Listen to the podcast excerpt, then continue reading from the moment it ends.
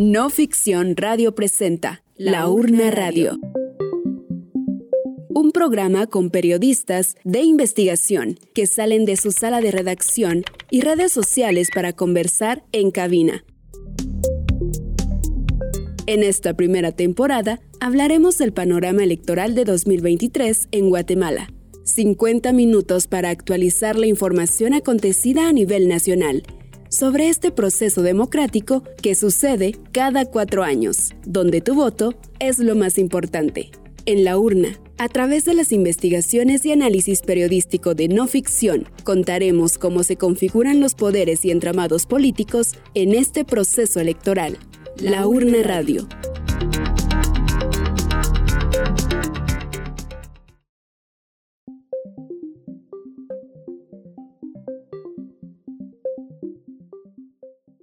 Hola, ¿qué tal? ¿Cómo están? Una cordial bienvenida a toda la audiencia de la Urna Radio. Soy Amanda Chiquito y una vez más les acompaño en este espacio radial. Estamos de vuelta con nuestro programa número 7, después de un mes de haberse realizado las elecciones generales de primera vuelta. Nos encontramos en la segunda etapa, camino a la segunda vuelta. Y es que durante poco más de un mes han sucedido tantas cosas con los resultados de las elecciones, acontecimientos a los que toda la ciudadanía ha estado atenta desde la petición de varios partidos políticos para la revisión de actas hasta la solicitud de cancelación del partido Semilla por parte del Ministerio Público. Semilla, el partido que quedó en segundo lugar y que pasó a segunda vuelta junto al Partido Unidad Nacional de la Esperanza UNE, ha sido el centro de atención en estos últimos días. Y no es solo por estas acciones, sino por toda la desinformación que hay alrededor. Todos estos acontecimientos han hecho que durante las últimas semanas este proceso electoral haya pasado de un proceso democrático a uno poco inusual desde que inició la era democrática en 1985. Acciones que han roto con el orden constitucional que se conoce han hecho que decenas de guatemaltecos estén saliendo a las calles a manifestar. Y es que según el Tribunal Supremo Electoral ha anunciado que sigue adelante la fecha acordada para la segunda vuelta que es el 20 de agosto. Sin embargo, se percibe por parte de la ciudadanía un proceso desgastante y poco confiable por todos estos hechos que han tenido que ver con el Ministerio Público, la Corte de Constitucionalidad, con el registrador de ciudadanos del Tribunal Supremo Electoral. Realmente todos los ojos de la ciudadanía están puestos sobre estas instituciones y también no solamente los ojos de toda la ciudadanía guatemalteca, sino también los ojos a nivel internacional. Y también detrás de todo esto toda una campaña de desinformación que tiene que ver con ambos candidatos. Y es lo que justamente nos llama en este programa a abordar la desinformación y que puede afectar de alguna manera el proceso de libre elección. Y es que en esta era, en donde un gran porcentaje de personas cuenta con redes sociales, el riesgo de consumir información falsa está a la orden del día. Pero ¿qué podemos hacer para no caer en desinformación y no replicar la información falsa? Hoy hemos preparado nuestro segmento Análisis Electoral con nuestros colegas Giovanna García y Santiago Chitumul, que están aquí para acompañarnos. Como invitado especial nos acompaña Silvio Gramajo, periodista y catedrático. Vamos a darle la bienvenida a nuestros colegas Giovanna García y Santiago Chitumul. Qué gusto tenerlos hoy acá en cabina de radio para que puedan hablarnos sobre la desinformación y la información falsa. Muchas gracias Amanda, gracias también por el espacio aquí y estoy muy contento de poder platicar aquí contigo también y con Giovanna. Hola Amanda y hola Santiago, eh, pues qué gusto también poder platicar eh, sobre estos temas eh, de las elecciones que creo que le sirven mucho a la audiencia.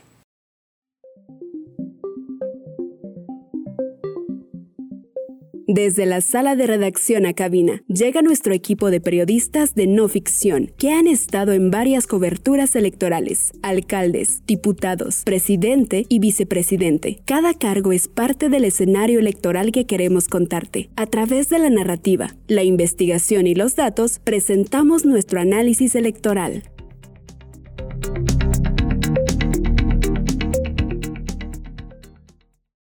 Iniciamos con nuestro segmento Análisis Electoral y le damos la bienvenida a Silvio Gramajo, Silvio es comunicador, consultor independiente, experto en medios de comunicación, transparencia y acceso a la información pública. Muchas gracias Silvio, es un placer tenerte acá como invitado para hacer un breve análisis sobre la desinformación en tiempo de elecciones, desde una mirada profesional como periodista experimentado y catedrático en comunicación y muchísimos procesos de comunicación y acceso a la información en los que has estado. Pues muchas gracias, Amanda, gracias por la invitación y aquí estamos pues para poder conversar con ustedes y poder de alguna manera compartir eh, cualquier información que sea precisa para, llamémosle, evitar la desinformación, como dices tú. De entrada, Silvio, quisiera que nos hablaras sobre este fenómeno al que nos llama este programa, la desinformación, sobre todo porque desde hace algunos años, con el surgimiento de las redes sociales, cualquier información puede compartirse y hacerse viral. Y aunque un gran número de guatemaltecos tengan acceso a redes sociales, existe otro público, aquel que no tiene acceso siquiera a contar con información, tomando en cuenta que aún existen brechas para poder acceder a una diversidad de medios que sean de acceso público. Muchas personas no tienen tantas opciones de cómo informarse, algunas solo tienen una narrativa de la coyuntura, tomando en cuenta el oligopolio de medios que tiene Guatemala. Yo creo que la pregunta es como compleja, porque el asunto es que la desinformación, digámosle, normalmente se va a entender como un proceso donde hay datos, donde hay informaciones, donde hay historias, eh, donde hay situaciones, cosas que ocurren que normalmente, eh, que generalmente no son ciertas, que son falseadas o que están exageradas o que responden como a circunstancias como de conspiración, por ejemplo, ¿sí? Pero el tema es justamente lo que tú me preguntabas, ¿cómo afecta en una sociedad con estas características? El problema es que la desinformación, como la información, ¿sí? Va como transitando por diversas fuentes de información. El problema es específicamente cómo hacemos para saber cuáles son las fuentes que las personas tienen para informarse. Normalmente van a ser los medios de comunicación. Pensemos que estos puedan ser privados, que estos puedan ser públicos, que puedan ser comunitarios, ¿sí? Pero también las personas se informan de otra manera, Amanda. O sea, ponte tú a pensar en el caso específico tuyo. Cuando uno se despierta eh, o cuando uno está en casa, pues uno habla con su familia, ¿sí? Ya cuando uno sale a trabajar, pues normalmente uno se encuentra en el camino a las personas, a los amigos, a los conocidos, llega al lugar de trabajo, comparte con los compañeros de trabajo, ¿sí? Eh, y luego, o sea, uno en el día pasa como con muchas relaciones sociales donde la gente también es una fuente de información. Al final uno tiene el tiempo como para oír radio, para ver televisión, pero también en este caso están las redes sociales, o sea, el, el Internet y todas las posibilidades informativas que ofrece. Entonces las personas tenemos un cúmulo de fuentes de información, no tenemos solo uno. Porque si nosotros pensamos, por ejemplo, ¿cómo afecta la desinformación eh, en una comunidad que no tiene medios? Pues puede afectar mucho, pero puede afectar poco porque probablemente los mismos vecinos, los mismos amigos, los mismos compañeros, eh, eh, la pareja, la familia, pues está llena de desinformación y le transmiten a uno eso. Entonces, el tema de esto hay que verlo desde la perspectiva de cuántas posibilidades de información obtienen las personas. Pero la desinformación es muy dañina, muy dañina porque, como decía, no solo te transmite información falsa, sino que el principal problema en comunidades donde no hay mucho acceso a fuentes informativas, que son todas estas que yo te estoy diciendo, el problema es que tú no tienes la posibilidad de contrastar tú no tienes la posibilidad de darte cuenta si la desinformación te está afectando, o sea, si te está generando ideas erróneas, ideas que no son ciertas, etcétera, etcétera, etcétera. Entonces, el problema es que las personas se quedan con eso en la cabeza y pueden modificar sus actuaciones en función de eso, ya sea que me meten miedo por tal cuestión, entonces yo me empiezo como a poner nervioso o empiezo a prevenir tal cuestión o empiezo a pensar cosas que no son. Eso es un problema. Pero, por ejemplo, Amanda, un problema muy importante y un problema que estamos viendo ahora, ahorita que vamos a entrar a, este, a esta segunda vuelta electoral, yo no sé si tú te has dado cuenta en tu comunidad y en las comunidades cercanas del problema que ha implicado las iglesias especialmente la iglesia, las distintas denominaciones de iglesias protestantes, por todo este problema político que se ha generado. Entonces, las iglesias también son una fuente de información muy importante para las comunidades. Y si desde ahí se está utilizando y se utilizan narrativas de desinformación, también eso es peligroso. Las personas tenemos el derecho a tener información objetiva, información verídica, verificable.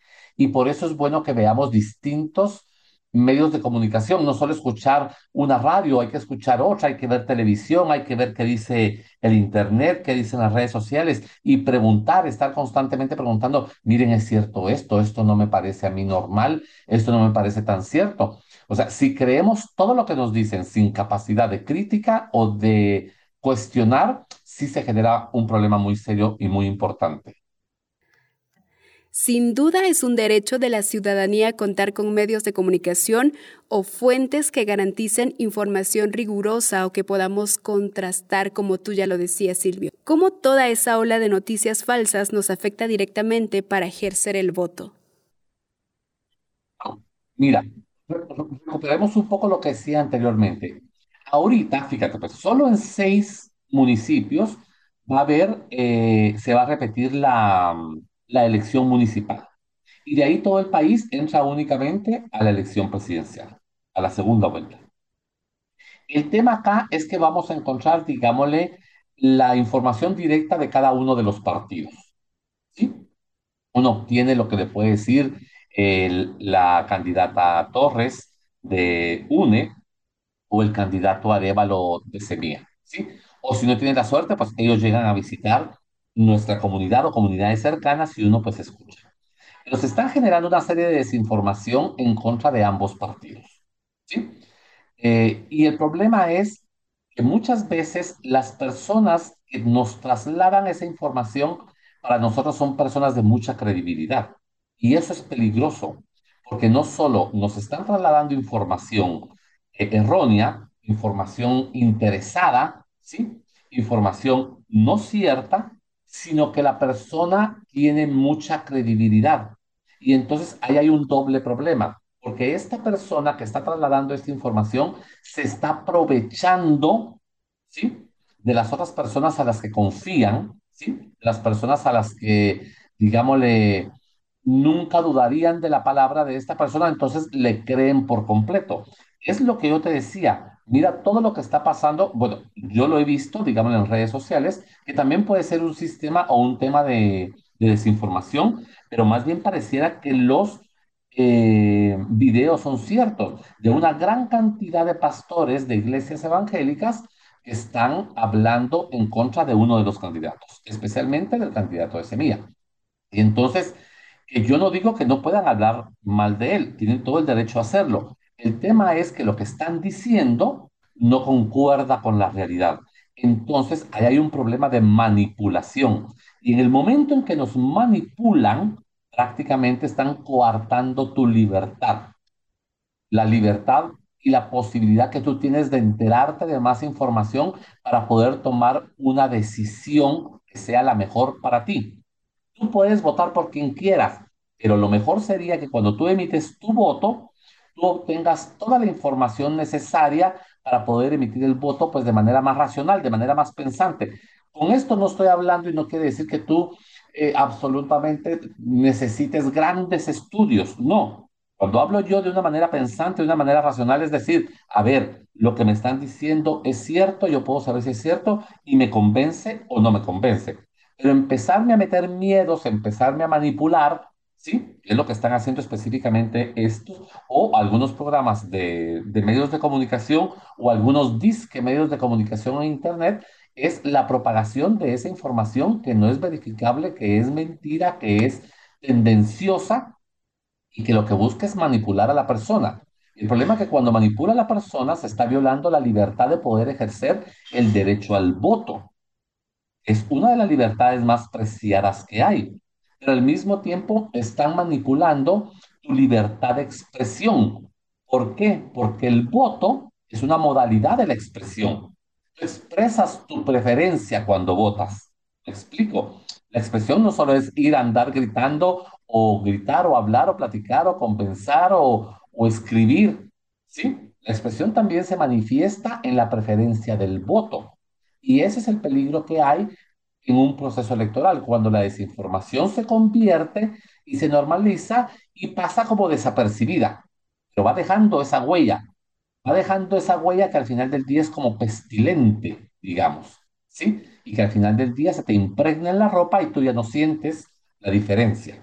Entonces, eso es un asunto que hay que tomar un poco en cuenta. Las comunidades tienen que tener la capacidad del desarrollo de liderazgos que sean capaces de indicarles y de informarles y decirles, ojo, cuidado con esta información porque esta información no es necesariamente falsa. Y las personas tenemos que tener la capacidad y la autonomía, incluso con el pastor, con el cura, con el líder comunitario, de dudar. Decir, esto no me está quedando tan claro e ir y preguntarle a otra persona. Eso es lo, que lo, lo competente y lo que sería necesario para que nuestro voto, de alguna manera, lo podamos ejercer con más libertad. Silvio, tú tocaste algo bastante importante al inicio de este segmento, y es esa información de boca en boca, esa oralidad que se mantiene, que nos llega. Pero estas informaciones tienen una fuente, un origen. ¿Quiénes comúnmente generan este tipo de desinformación o noticias falsas? ¿Qué sectores están involucrados o interesados en generar desconfianza o temor con alguna temática específica? Por ejemplo, muy recientemente se hablaba incluso de expropiación de tierras o propiedades. ¿Quiénes? Eso sería como el infinito, porque como tú dices, prácticamente todos paramos siendo como creadores de contenido. Entonces puede ser cualquiera evidentemente van a haber actores interesados. Mira, aquí es muy fácil de identificar, porque aquí no voy a hablar de un partido en particular. Por ejemplo, uno tiene que ponerse a pensar en lo siguiente. Si tengo dos partidos en competencia, pues normalmente los que están en competencia van a hacer todo lo posible para ganar. Y eso significa que el otro pierda. Entonces, dependiendo del partido, dependiendo de la historia del partido, dependiendo de la gente que está en ese partido, pues uno se va a dar cuenta, por ejemplo, que normalmente pudiera ser que de los partidos haya un sector interesado en generar esa desinformación. Eso, por, ejemplo, es normal en la propaganda política. ¿sí? La propaganda política tiene una parte muy específica, digámosle, de análisis dentro del tema electoral, que es todo lo que se llama campaña negra. ¿sí? Bueno, pero aparte de eso, normalmente va a haber una serie de actores individuales o grupales que también van a tener su corazoncito metido en el proceso. Gente que le interese que gane un candidato o que le interese que gane la otra candidata. Entonces, esta gente que normalmente va a tener muchos recursos económicos puede mover también los recursos simbólicos. Y entre los recursos simbólicos está mover el tema de redes sociales entonces van a contratar a personas sin escrúpulos, evidentemente, de que, se de dedican a generar, a inventar y que tienen las posibilidades, los conocimientos y la tecnología adecuada para hacer virales los mensajes. Entonces, dentro de estas personas puede ser que, por ejemplo, hay algún tipo, porque ahora como supuestamente este es como un trabajo nuevo y no pasa nada, o sea, la gente no, no le ha visto todavía el lado negativo desde la perspectiva ética, con el tema de los influencers, ¿sí? Eh, pues esos que se llaman influencers, que se prestan para este tipo de, juegos, ¿sí? Pero una persona normal, por ejemplo, eh, eh, tú sin conocimiento, puedes venir y puedes hacer circular un mensaje que tú no sabes que el mensaje está lleno de desinformación y que no es cierto, que es mentira, digámosle y que puede ser una difamación, puede ser una calumnia, etcétera, etcétera.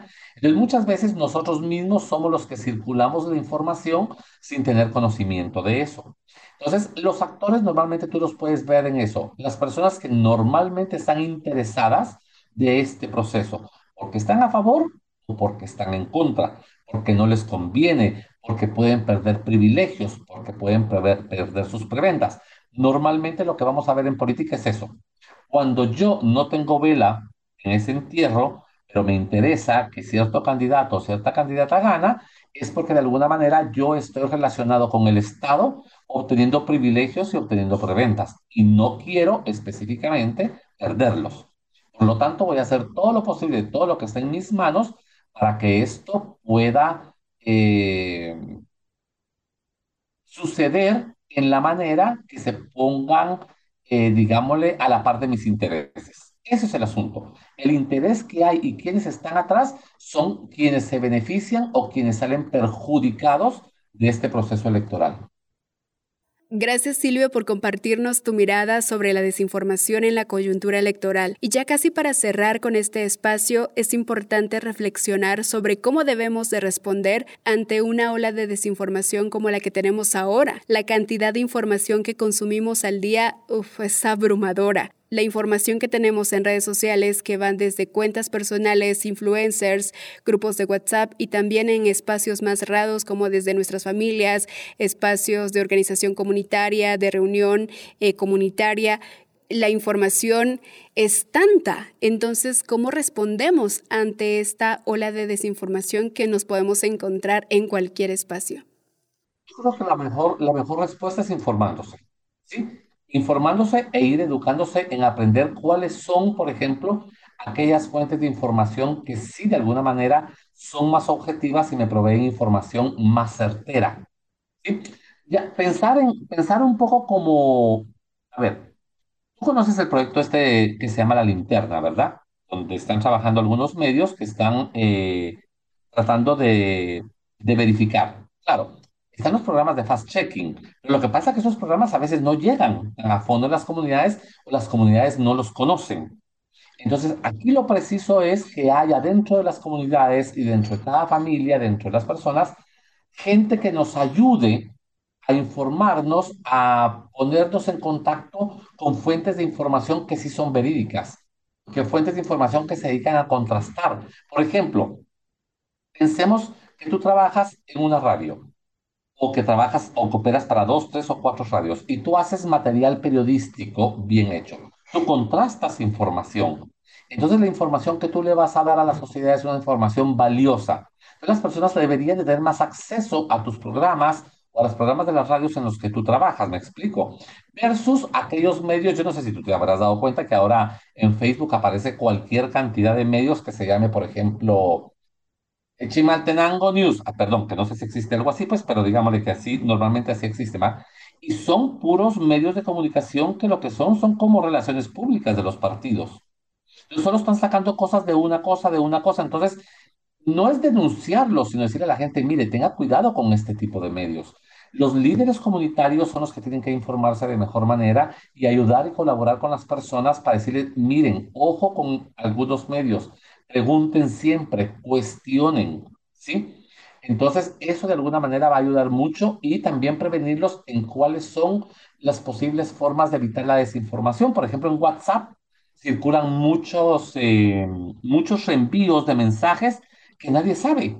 Nadie sabe quién los hizo. Y dicen hay una sarta de cosas, no hay fuentes que digan de dónde provino esa información, y al final de cuentas que genera un impacto. Entonces, siempre decir a las personas que cuestionen, que pregunten, eh, que los medios de comunicación eh, eh, locales, comunitarios, hagan un trabajo bien hecho, bien informado, bien confrontado con las fuentes y que hagan también procesos de comunicación para darse a conocer.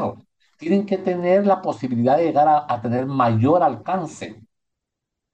Y eso no pasa solo por la parte periodística, eso pasa también por procesos de comunicación, que las comunidades conozcan cuáles son esas radios, cuáles son esos medios, esos programas donde se van a informar de mejor manera para que los ayuden a dudar del resto.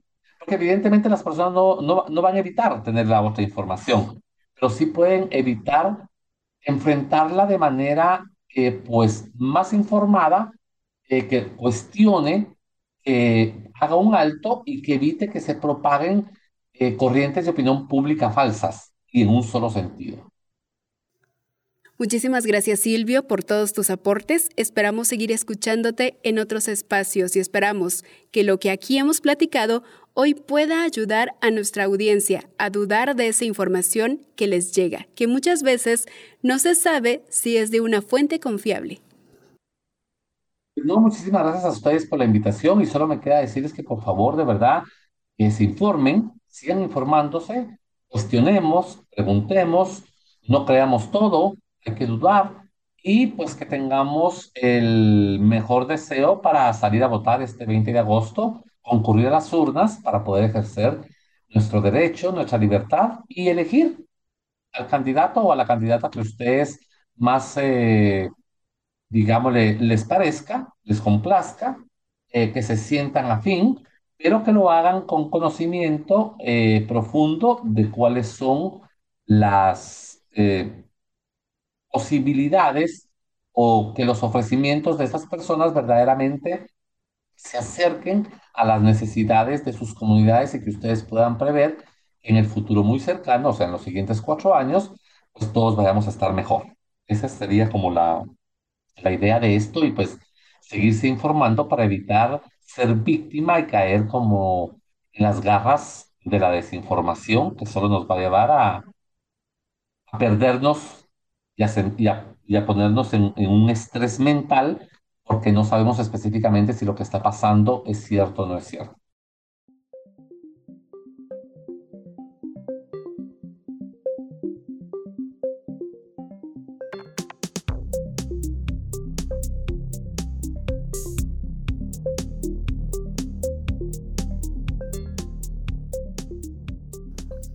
Para seguir platicando sobre los impactos de la desinformación, que no solo se queda en eso, en desinformación, sino que va generando una serie de repercusiones como miedo, desconfianza y rechazo. Y justamente combatir las noticias falsas es una de las apuestas de varios medios de comunicación y periodistas que han realizado un papel fundamental para la cobertura electoral.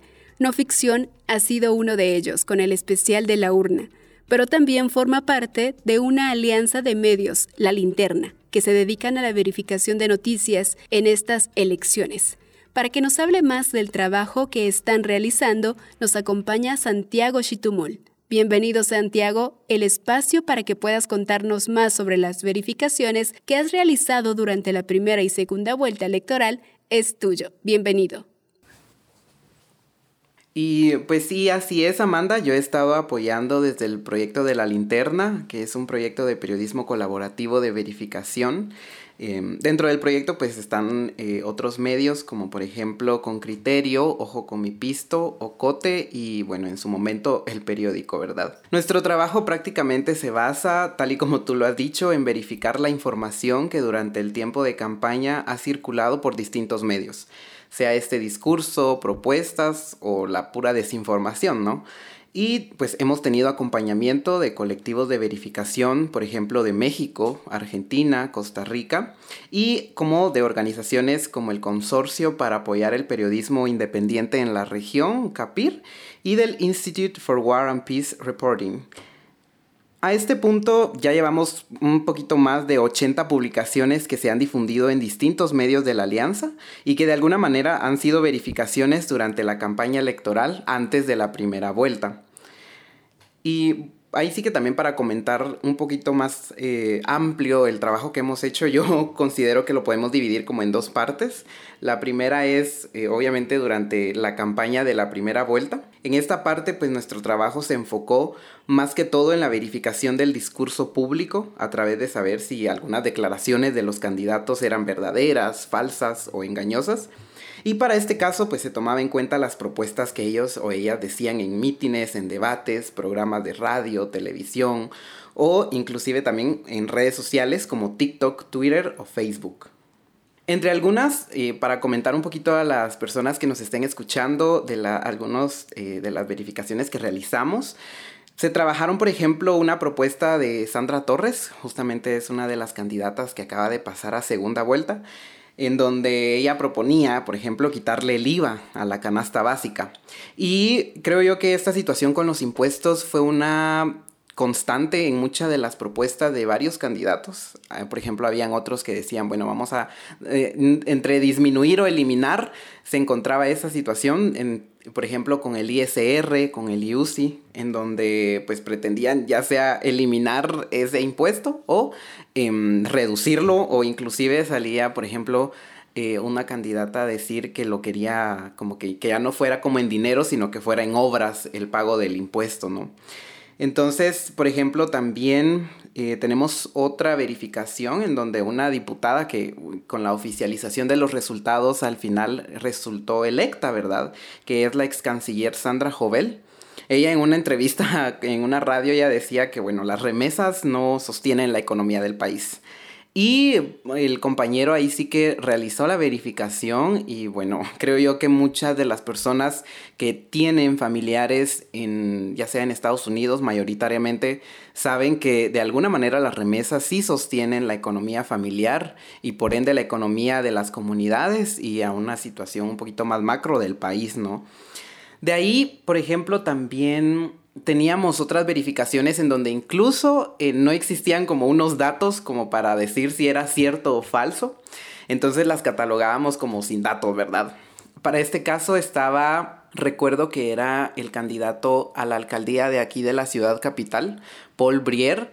Él decía unos datos respecto a, la, a cómo el agua se pierde en, en, en la ciudad y obviamente, pues cuando se le consultó en qué basaba esos datos, eh, él nos decía, no, no sé. Decía, no, pues es que es un estudio que yo hice con mis, con mis analistas. No, es un estudio. Y cuando le preguntábamos, por ejemplo, si podíamos tener acceso a ese estudio, la verdad la nota de vela que él simplemente como que evadía eso, ¿no? Entonces, de igual forma, eh, durante los últimos meses también se trabajaron, por ejemplo, notas explicativas que más que todo abordaban diversos temas, ya sea relacionado también con propuestas o eh, con el proceso electoral en sí, ¿verdad? Por ejemplo, para no ficción se realizó una explicación acerca de la propuesta que planteaban muchos candidatos acerca eh, de sacar el ejército a las calles, ¿no? A mí me parece esta propuesta pues que ha sido bastante recurrente en las últimas elecciones y en las últimas campañas en donde pues ahí sí que la seguridad pública sí es un problema actual en la sociedad guatemalteca, pero creo yo que de alguna forma, y aquí quizá esté dando como mis apreciaciones personales, ¿verdad?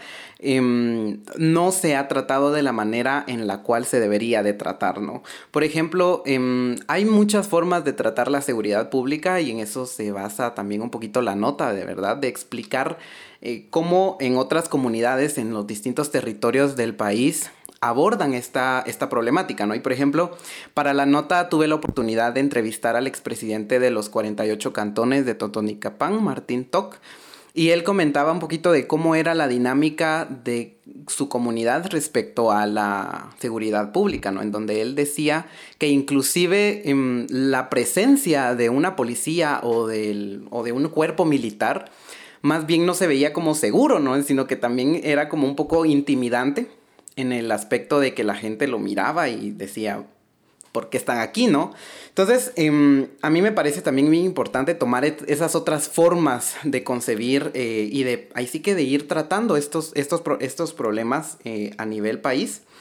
Y también una situación que a mí me parece bastante importante es respecto a que Guatemala es como muchos otros países, tiene un pasado en donde el conflicto armado pues dejó muchas secuelas, dejó un tejido social pues bastante roto. Y el hecho de volver o de proponer, por ejemplo, de abrir nuevos destacamentos, de sacar el ejército a las calles, em, pues ahí sí que yo comparto esta idea con expertos y expertas que me, que me comentaban de que eso no aporta a reconstruir el tejido social dañado porque ahí sí que de alguna manera eh, violenta en, cierta medida a, las mujeres, por ejemplo, indígenas y a las mujeres trans, ¿no? Creo yo que es una población, bueno, no creo, es una población que frente a la militarización es una población bastante vulnerabilizada y que yo creo que muchas de las propuestas respecto a la seguridad pública no toman en cuenta eso. Y también, por ejemplo, recordar y retomar que en Guatemala tenemos los acuerdos de paz y en los acuerdos de paz es donde se establece qué acciones debe tener la policía y qué acciones debe tener el ejército en tanto que el ejército, por ejemplo, es más de la soberanía nacional y la policía, en teoría, ¿verdad? Eh, pues es más de la protección civil, etcétera. Pero el hecho de mezclar esas acciones, em, como que pareciera ser que se vuelve un chirmol y cosas no debería de ser así, ¿verdad? Otra de las notas, por ejemplo, que fueron más que todo explicativas fue, por ejemplo, la del clientelismo, de cómo también esta es una práctica social que a pesar de que esté prohibida por la ley electoral y de partidos políticos, pues aún muchos candidatos y candidatas la realizaban, ¿no? O sea, ofrecían, por ejemplo, eh, bolsas, ofrecían semillas, también inclusive la ley comentaban algunos expertos en ella que de alguna manera por el hecho de cómo está descrita la ley es un poco general lo que dice, ¿no? Entonces se podría tomar a modo del clientelismo, según la ley, como que nos estén regalando un lápiz, pero así como nos pueden estar regalando un lápiz, también puede estarnos ofreciendo, por ejemplo, algún puesto en la municipalidad, algún puesto en un cocode, por ejemplo, o algo por el estilo. Entonces es ahí donde también de alguna forma eh, las personas a quienes consulté me decían, sí, o sea, podemos decir que el clientelismo es una actividad mala, que es esto y que lo otro, pero también hay que verlo desde un aspecto más estructural, en el sentido de que la población, eh, pues por ejemplo, no tiene comida.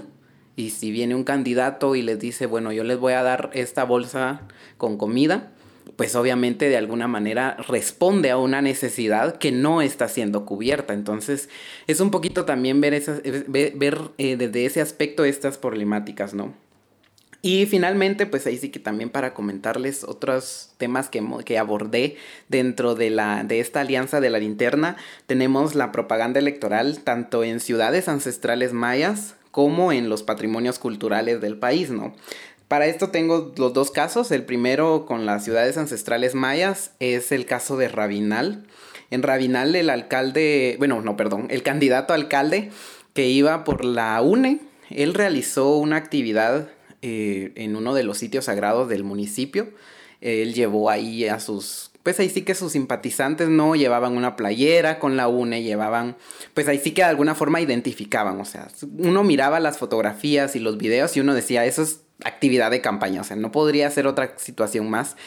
Em, entonces, de alguna manera, pues ahí sí que también se abordó esta temática y de cómo también la ley se podría, si bien no está explícito que el hacer campaña electoral en sitios eh, mayas está prohibido explícitamente en la ley, según abogados a quienes consulté, em, sí se puede abordar desde otros puntos con lo que se tiene dentro de las leyes tanto del patrimonio como de la ley electoral y, bueno, perdón, e inclusive del reglamento y del decreto 01-2023 del TSE de la convocatoria a elecciones.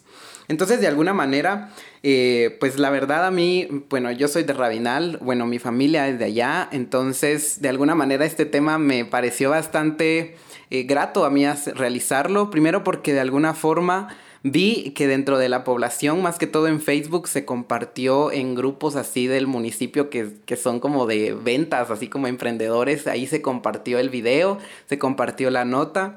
Y algo que a mí me pareció bastante grato fue ver eh, que pues ahí sí que semanas después mm, pues ahí sí que colectivos de la misma, del mismo pueblo, las cofradías, eh, convocaron a ir y reconstruir lo dañado, porque al final de cuentas esta actividad, creo que no lo mencioné, esta actividad eh, después de que pasó, el techo de una de las capillas de ahí se cayó, entonces inmediatamente pues muchas personas se lo atribuyeron al candidato, ¿verdad? Entonces a mí me pareció bastante grato el hecho de que después, no, no me imagino que haya sido por la nota, pero se me hace bastante importante recalcar que al final de cuentas, em, pues las personas se organizaron para ir y para reconstruir lo que de alguna manera pasó, ¿no? Entonces creo yo que también es importante ver esos aspectos en cuanto a resultados como colectivo de la linterna, de ver que de alguna manera quizá ahí sí que es importante nuestro trabajo como informar, llevar la información, verificar si se puede o no se puede hacer estas cosas, porque de alguna manera se ve reflejado en la acción ciudadana. Y finalmente, por ejemplo, también en el caso de la antigua Guatemala, en donde el, que, el candidato a, a la alcaldía de esa comuna que buscaba la reelección, que era Víctor Hugo del Pozo, pues de alguna forma colocó un montón de propaganda electoral a lo largo de las calles del municipio, aun cuando la antigua Guatemala tiene su propia eh, ley de protección, ¿verdad? Entonces, de alguna manera, ahí se ve cómo también a través de estos espacios es que uno incide dentro de la, de la población, porque inclusive nos llegaban algunas fotografías ahí de que miren, aquí justamente sigue estando la propaganda de Víctor Hugo del Pozo y nos mostraban en distintos espacios de la, de la antigua, ¿verdad? Y bueno, pues eso es en cuanto a los temas que yo personalmente trabajé, pero tampoco quisiera dejar por un lado el trabajo de otras compañeras, por ejemplo, que trabajaron en explicaciones respecto al voto nulo, ¿verdad? Que fue una situación así demasiado mencionada en la primera vuelta eh, respecto a que, bueno, qué se puede hacer o qué implica el voto nulo, que si gana, que si no gana, que si eso. Y también de cómo el uso de bienes de la municipalidad son utilizados para promocionarse como candidatos, principalmente aquellos alcaldes que buscan la reelección, ¿no? El, principalmente está este caso de Santa Catalina Pinula, en donde el alcalde utilizaba los transportes eh, públicos del municipio con sus fotografías, con sus colores del, del, del, del partido. Entonces, de alguna forma, pues ahí sí que... Y eso, de alguna forma, también está mencionado dentro de la ley electoral. Y bueno, ahora que nos encontramos en campaña para la segunda vuelta, creo que nuestro trabajo eh, de alguna manera se ha vuelto un poquito más intensivo y me atrevería a decir que ahora se ha enfocado más en las puras desinformaciones que ha circulado principalmente eh, hacia Movimiento Semilla, ¿no? que es uno de los partidos que también pasó a segunda vuelta. Pero también, eh, eh, pues ahí sí que creo yo que las explicativas han sido un formato transversal a lo largo de nuestro trabajo en estos meses, porque más que todo respecto a esta desinformación y a esta malinformación que ha estado alborotada en redes sociales respecto, por ejemplo, a la Agenda 2030, que la venden como que si fuera así, aquella situación súper fantasmagórica y que nos va a comer y nos va a destruir y también, por ejemplo, el matrimonio igualitario y el comunismo. Entonces, más que todo, nuestro trabajo se ha enfocado en explicar un poquito en cómo, qué es la Agenda 2030, que si un presidente puede optar por declarar o por, ahí sí que por legalizar el matrimonio igualitario, o bueno, si este partido de Movimiento Semilla es comunista o no, que si nos va a expropiar. Que respecto a eso, pues actualmente estamos trabajando eh, estos dos temas. Primero el de la ideología de género, que también ha sido otro que ha estado mencionándose a lo largo de las redes sociales. Y también respecto a que supuestamente si en dado caso eh, eh, Bernardo Arevalo llega a la presidencia, pues él va a expropiar todas las fincas y nos van a dejar en la calle y se lo van a dar a los pobres y que no sé qué y que no sé cuándo. Entonces de alguna forma... pues este ha sido nuestro trabajo actual durante la segunda vuelta electoral. Y ahí sí que seguimos sosteniendo en la importancia de combatir esta desinformación con datos verificables para no seguir y para no alimentar esa incertidumbre que existe o que pueda existir en la población, porque obviamente creemos dentro de la linterna que si bien es cierto que existe la desinformación o que no pudiera o que inclusive en estos aspectos, por ejemplo, de la Agenda 2030, en, en donde no se existe, por ejemplo, de parte de los partidos políticos o de algún ente involucrado directamente en el proceso electoral que brinde información exacta de qué es la Agenda 2030, creemos que desde la linterna y el trabajo de otros medios que han también implementado un poquito este formato de verificación, pues es importante seguir eh, cubriendo o como de alguna manera podría decirlo, como que tapando ese espacio en donde no existe información y llenarlo. Porque al no existir información, creo que la desinformación es muchísima más fácil de llegar, pero en el momento en el que existe información respecto a un tema, respecto a una propuesta, ya es un poquito más debatible la idea, ya es un poquito más como que pone en duda y sospechamos más de propuestas, sospechamos más de la desinformación que está en redes sociales. Y bueno, ahí sí que eh, ya para ir terminando mi, mi, mi espacio aquí, eh, yo realmente hago un llamado a las personas que nos escuchan para que de alguna forma pues verifiquen la información que les llega, por ejemplo, a los chats de WhatsApp. Últimamente hemos tenido ahí bastantes, bastantes consultas que nos llegan por medio del WhatsApp que tenemos de la linterna o inclusive también en, muchos, en muchas cuentas de Facebook, Twitter o inclusive TikTok, ¿no? Ya que ahí, sí, incluso por eso les comentaba que nuestro trabajo se ha vuelto un poco intensivo porque también el hecho de estar monitoreando todos estos espacios al mismo tiempo a veces es un poco abrumador porque no sabemos ni por dónde entrarle, pero creo que hemos estado haciendo un buen trabajo respecto a lo que ha estado sonando y obviamente también a las consultas que nos han estado que nos han llegado de parte de las personas que, que nos siguen, ¿no? Y al final ahí sí que no toda información que aparece en redes sociales es cierta. Y así que tampoco es como de que la tengamos que creer al 100%, que si nos llega un videito o a WhatsApp o que si nos llega una cadena, pues hay que, hay que sospechar, siempre hay que sospechar si eso no tiene una fuente verificable, si no tiene una situación, si no tiene, por ejemplo, datos, ¿no? Así bien puntuales, de dónde sacaron esos datos, quién lo dijo. Y bueno, y si en dado caso, pues si ustedes igual tienen dudas, pues recuerden que pueden escribir para en no ficción, ¿no? Ahí justamente podemos atenderles también. O bueno, directamente al número de WhatsApp que tenemos de la linterna, es, pues se los puedo decir, es el 4701 1822 a este número pues ustedes pueden llegar eh, con sus dudas y seguramente pues vamos a tratar en la medida de lo posible a verificarlas y enviarles la nota o el video que realicemos para ahí sí que ir aclarando un poco y contribuir a que la incertidumbre en esta segunda vuelta electoral pues vaya disminuyendo, ¿verdad? Y bueno, te agradezco Amanda por el espacio y pues aquí estamos para cualquier duda. Gracias Santiago por todo lo que nos has contado. Sin duda el trabajo que está haciendo la linterna es muy importante en estas elecciones 2023. Ahora continuamos con nuestro siguiente segmento, la instantánea electoral.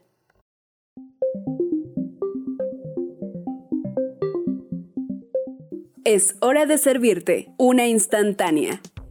Un resumen de noticias en torno al proceso electoral ¿Qué pasa con los candidatos? ¿Qué novedades tienen los partidos políticos? ¿Cómo está reaccionando la ciudadanía ante estas elecciones? Aquí en la instantánea electoral te lo contamos.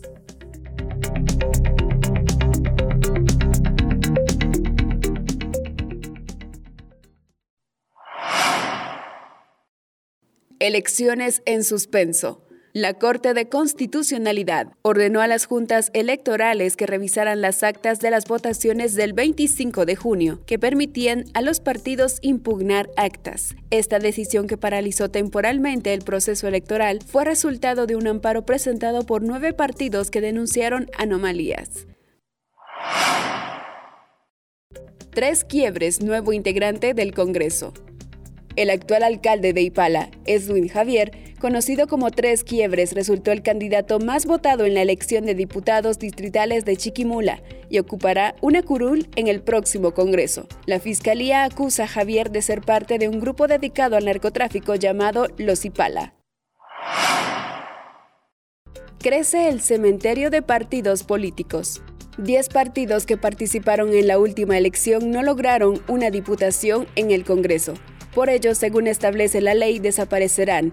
Entre ellos está el Movimiento para la Liberación de los Pueblos, que quedó en cuarto lugar en las presidenciables de 2019, o el partido oficial entre 2016 y 2020 FCN Nación. Hija de alcalde extraditado por narcotráfico gana alcaldía. La próxima alcaldesa de Ayutla, San Marcos, será Isel Zúñiga, hija del exalcalde extraditado por narcotráfico Eric Zúñiga, quien falleció en una prisión estadounidense en 2020. Esta familia ha mantenido el poder en el municipio fronterizo desde 2008. Mínima conflictividad electoral. Durante las elecciones del 25 de junio se registraron menos incidentes violentos que en anteriores comicios. Los hechos más graves ocurrieron en San José del Golfo, Guatemala y San Martín Zapotitlán, Retauleu, donde los comicios tendrán que repetirse. También se registraron hechos violentos en Chinautla, Guatemala. Comunidad internacional preocupada por elecciones de Guatemala. Ante la incertidumbre electoral de Guatemala, países como Argentina, Brasil, Estados Unidos, así como los miembros de G3, la Unión Europea y la OEA mostraron preocupación por la democracia del país e indicaron la necesidad de respetar el voto ciudadano del 25 de junio. Tribunal Supremo Electoral, a pesar de todo, pide confianza en proceso electoral. La presidenta del Tribunal Supremo Electoral, Irma Palencia, ante la crisis democrática generada por nueve partidos políticos, la Corte de Constitucionalidad y la Corte Suprema de Justicia, declaró que este proceso ha sido seguro y transparente. El Tribunal Supremo Electoral también denunció ante el Ministerio Público amenazas y agresiones en contra de juntas electorales. Semilla y UNE van a segunda vuelta en medio de un ambiente tenso. Tras una intromisión del Ministerio Público en las elecciones, el Tribunal Supremo Electoral logró confirmar la segunda vuelta electoral con los binomios de la UNE y Semilla. Además, los magistrados certificaron la adjudicación de cargos de diputados, alcaldes y parlacén. Se repetirán elecciones en cinco municipios. El Tribunal Supremo Electoral indicó que las elecciones se repetirán en los municipios de San José del Golfo, San Martín Zapotitlán, San Pedro Yepocapa, San Pablo Jocopilas y San Bartolomé Jocotenango, debido a incidentes ocurridos el pasado 25 de junio. La fecha será el 20 de agosto junto a las presidenciables de segunda vuelta. Manifestaciones contra el Ministerio Público de Porras y Curruchiche. Tras el intento del Ministerio Público de Consuelo Porras y la FESI de Rafael Curruchiche de intervenir en las elecciones y suspender al movimiento Semilla, miles de guatemaltecos protestaron durante cuatro días seguidos. Las manifestaciones piden la renuncia de la fiscal general y del jefe de la FESI.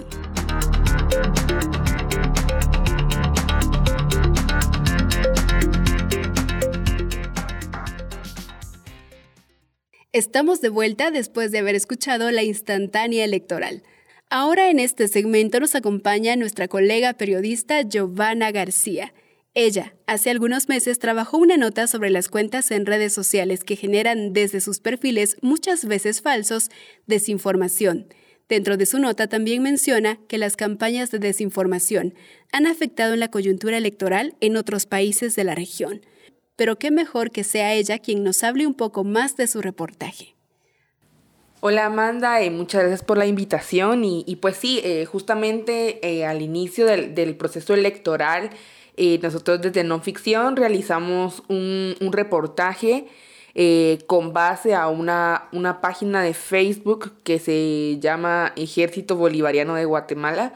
Un tanto chistosa esta página porque lo que hace es simular que en Guatemala existe un tal ejército bolivariano y que pues están, en ese momento estaban a favor de, impulsar a, Telma Cabrera y a Jordán Rodas y como estigmatizando ¿no? la, la, ideología de, en este caso, del, movimiento para la liberación de los pueblos.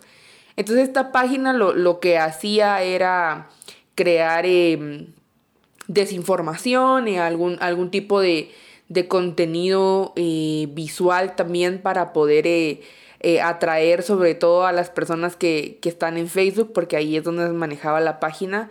Y cuando activaban era como, como crear un tanto incertidumbre de que este supuesto ejército iba a, a, tomar las calles o que le daba plazos al TCE para que inscribieran a Telma Cabrera y a Jordán Rodas.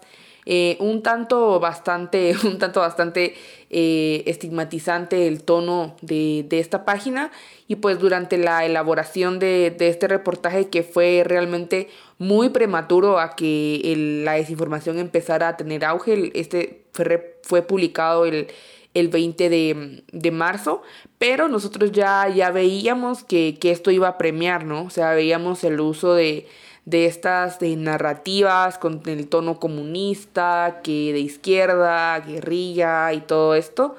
Entonces eh, nos dimos cuenta que mm, en, durante, el, durante el reporteo también eh, revisamos eh, cuáles eran los, los grupos más vulnerables ante estas desinformaciones. Entonces encontramos allí información, por ejemplo, de CEPAL, que, decía que los adultos mayores son un grupo bastante vulnerable eh, debido a que tienen como menos experiencia con la tecnología y los redes, las redes sociales. O sea, los adultos mayores no son como, como los centennials, digamos que nacimos con, con la tecnología casi que en nuestras manos y, y ya nuestros papás la tenían como eh, tal vez con más acceso, eh, sino que los adultos mayores son inmigrantes digitales, ¿no? Que fueron como este grupo etario que eh, no nacieron en el mundo digital y que han tenido que adaptarse a este nuevo entorno. Entonces, cuando revisamos esta información de CEPAL, también encontramos que em, hay, hay experiencias de otros procesos electorales donde justamente los grupos eh, más vulnerables a la desinformación, como los adultos mayores, han caído en la misma y esto ha causado algunos estragos en distintas elecciones. Por ejemplo, eh, hay un hay un estudio que se llama Menos de lo que piensas, prevalencia y predictores de la difusión de noticias falsas en Facebook, eh, que fue publicado en 2019 y aborda que durante los comicios de 2016 en Estados Unidos, la difusión en Facebook de desinformación durante la campaña electoral eh, pues fue baja, no, no fue tan alta, pero eh, sí puntualiza que quienes sí compartieron desinformación se caracterizaron por ser mayores de 65 años. Entonces, eh, el estudio detalla que este grupo etario, el mayor de los, de los 65 años, fueron los que eh, compartieron casi siete veces más artículos de noticias falsas en Facebook que el grupo más joven, que era como el grupo entre 18 años a 29 años. Entonces, eh, eso fue algo como bastante interesante que vimos. Por otro lado, también em, según el Centro Brennan para la Justicia de la Facultad de Derecho de la Universidad de Nueva York, también eh, tiene, tiene un estudio que arroja datos bastante importantes, como que justamente también en las elecciones de 2016 eh, se registraron cuentas desinformativas que a través de redes sociales lo que hicieron fue publicar instrucciones falsas sobre cómo votar por mensaje de texto. Eh, o que los votantes afines de un partido deberían, tenían que votar el día siguiente de las elecciones. Entonces estos mensajes fueron bastante dañinos para, para un grupo de la población estadounidense que prácticamente cayó en esta desinformación porque se creyeron que, que digamos, si eran afines a, a un partido eh, y tenían que votar al siguiente día, pues perdieron prácticamente la, la oportunidad de votar por caer en, por caer en esa desinformación. Eh, esto también, según el, el centro Brennan, también ocurrió en 2018. Em, difundieron y se difundió información en Facebook eh, sobre redadas policiales, supuestas redadas policiales en los centros de votación, que eran eh, falsas la, estas informaciones. Entonces la gente se la creyó y, y, pues no fue a votar. entonces como que ver estos ejemplos y compararlos con, digamos, con la desinformación actual en, en, Guatemala, pues también podría de alguna forma tener un impacto eh, negativo, ¿no?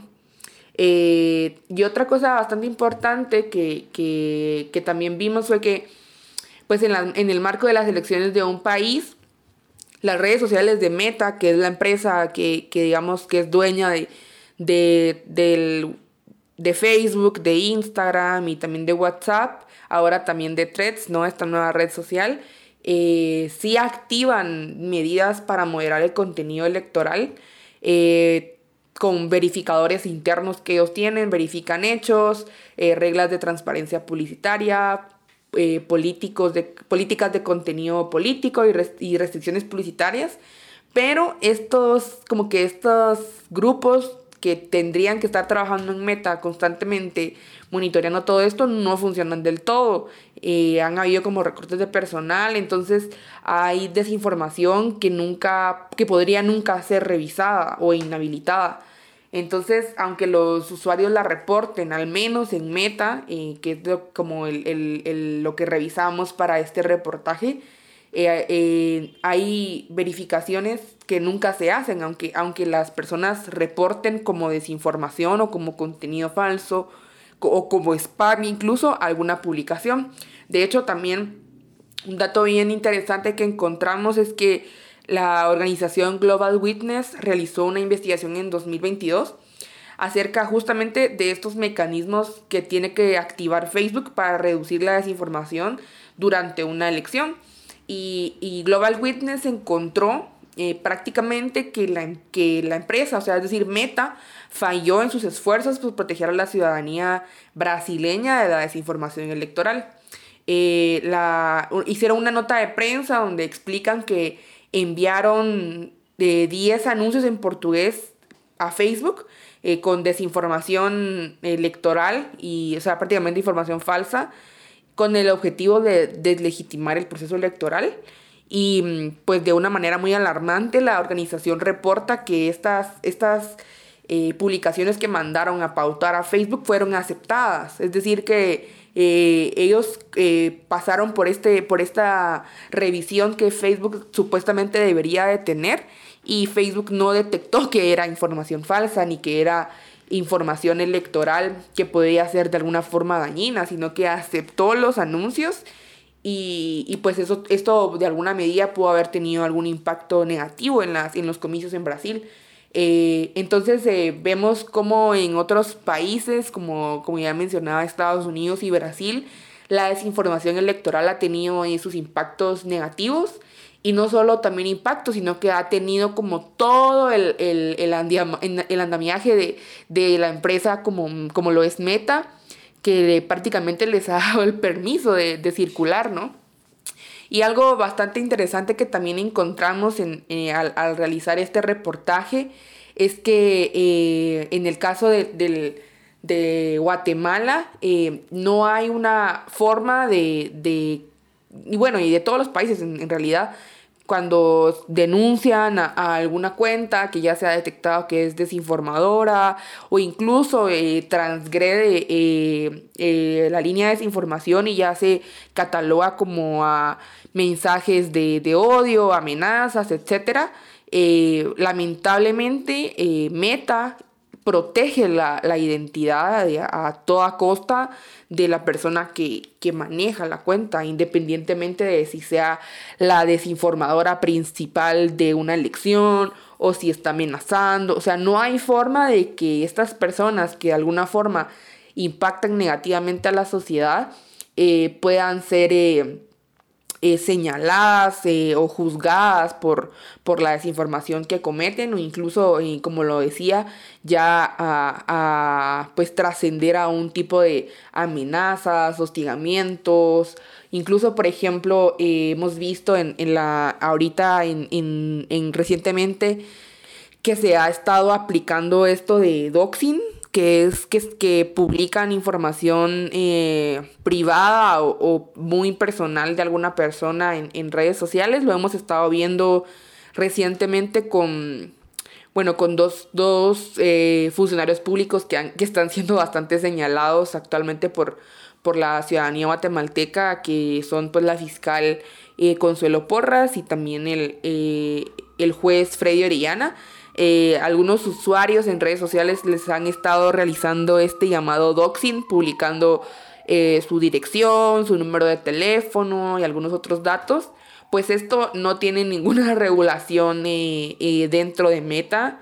no, no hay como forma de que Meta diga, aunque el Tribunal Supremo Electoral o por ejemplo el, el MP quisiera como dar con quiénes son los usuarios de, estas cuentas, pues no es a través de Meta específicamente que puedan conseguir esta información, sino eh, pues ya sería en el caso del MP ya con un sería un proceso de judicialización de, del caso, pero eh, pues Meta no, no colabora con no colaboraría. Eh, justamente para este reportaje consultamos a al jefe de la unidad de medios del, Tribunal Supremo Electoral, eh, Pablo Portocarrero, y justamente él nos contaba ¿no? que el año pasado una candidata eh, que, se, que se iba a postular este año para, para la presidencia había acudido a Inspección General para reportar una cuenta de, Facebook que estaba desinformando y, pues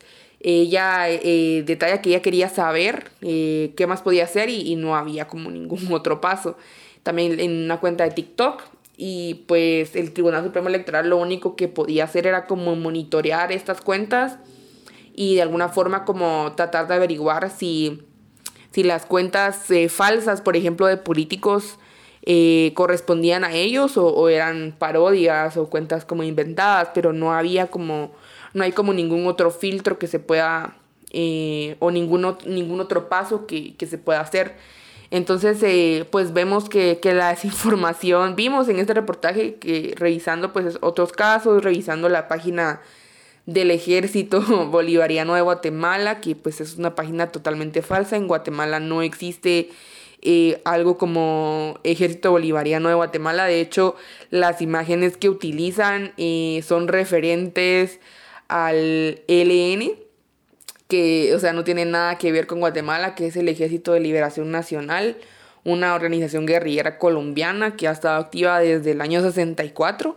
Eh, y de hecho, o sea, si, hacemos como una revisión histórica, podemos como corroborar que, que pues este eh, Simón Bolívar nunca pasó por Guatemala, por ejemplo, como para que haya nacido un ejército bolivariano en Guatemala.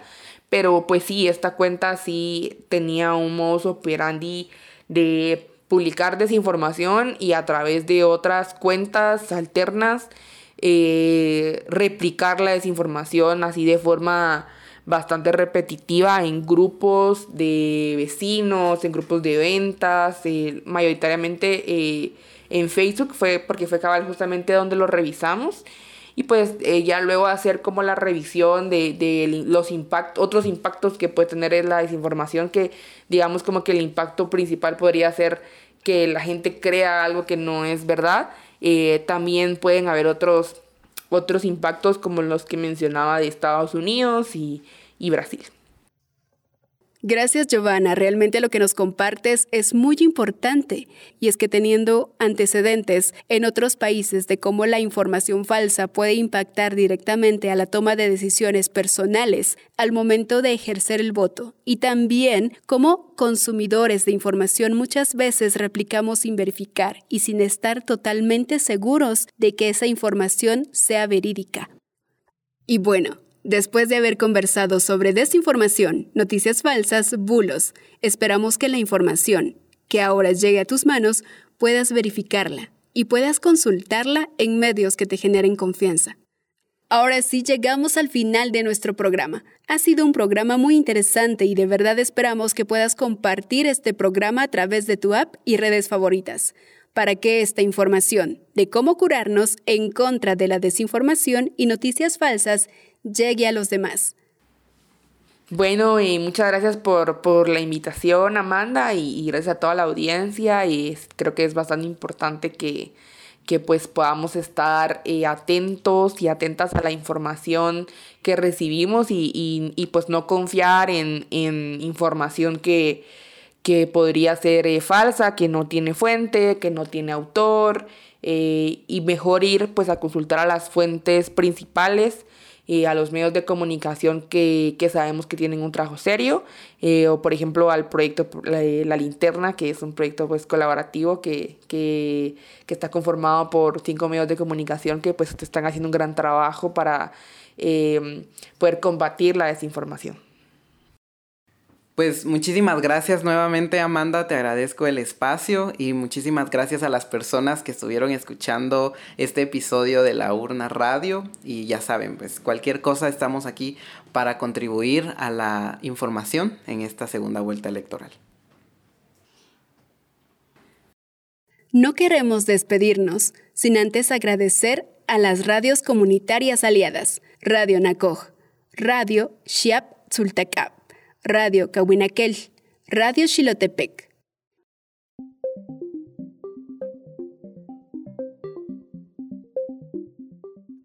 Nos escucharemos en nuestro próximo programa para seguir platicando sobre este proceso electoral 2023.